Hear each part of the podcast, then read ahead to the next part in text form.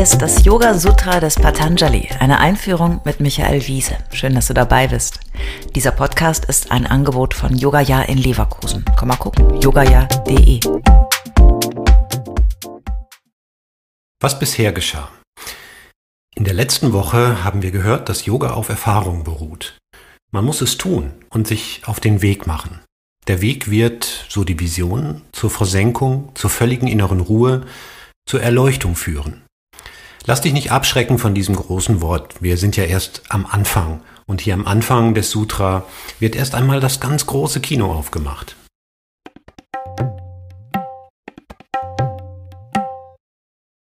Yoga Sutra 1.3 Tada Drashtu Svarupe Vastanam Dann ruht das wahre Selbst in der Erkenntnis seiner eigenen Natur.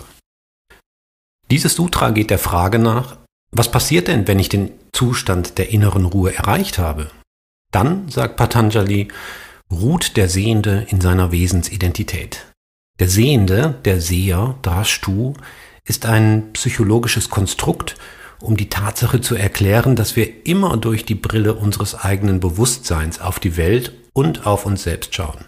Deswegen sagen wir ja oft auch so Sätze wie also aus meiner Perspektive sehe ich das so und so. Es geht auch gar nicht anders.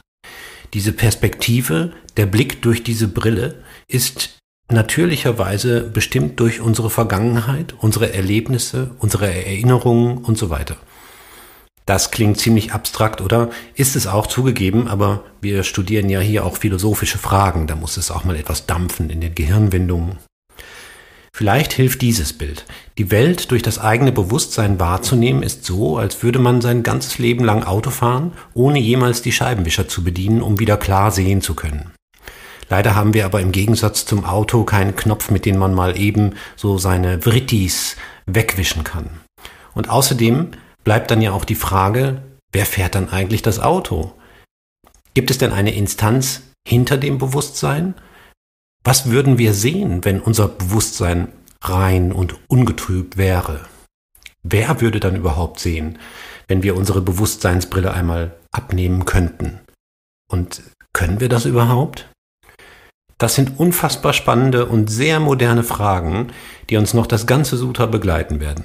Und das ist dieses kleine Sutra 1.3, das schon hunderte von Jahren vor Sigmund Freud den ganz großen psychologischen Rahmen spannt, in dem sich das Bildnis unserer Existenz bewegt.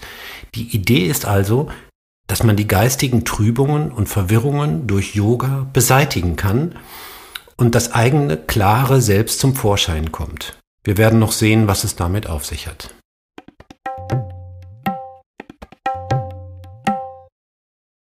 Yoga Sutra 1.4 Vritti Sarupyam Itaratra Ansonsten verzerren die Trübungen, Vritti, seine Wahrnehmung. Ich frage mich ja immer, möchte ich eigentlich so weit gehen, dass mein wahrer Seher, sollte es ihn denn geben, klar und rein durchscheint? Wäre das nicht ziemlich pathologisch? Dann würde ich gar nicht mehr die Welt durch mein alles in allem geschätztes Ego wahrnehmen? Der wahre Yogi würde angesichts dieser kindlichen Fragen kurz lächeln und dann weiter meditieren. Die Frage stellt sich so nicht, denn im Verständnis der altindischen Philosophie wie auch des aus ihr abgeleiteten Buddhismus ist das Leben ein unendliches Rad von Verstrickungen aus Leiden, aus dem wir uns befreien wollen. Also Patanjali ist natürlich klar, dass das schwierig ist, sonst hätte er das Sutra ja gar nicht schreiben müssen. Ne?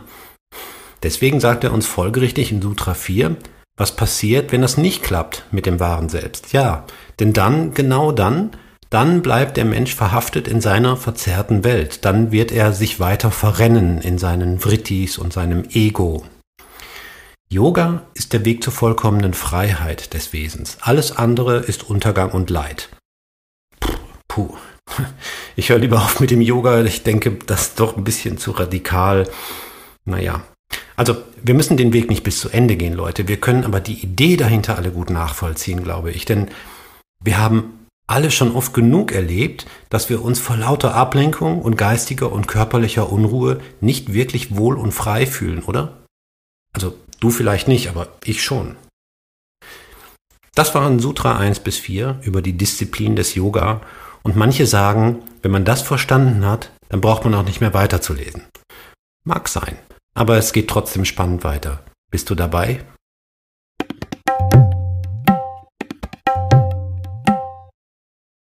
Alle bisherigen Folgen kannst du jederzeit nachhören, auch wenn du jetzt erst eingestiegen bist. Hast du Fragen oder ein Feedback zu der Philosophie-Reihe, dann schreib uns gern oder kommentiere auf unserer Website.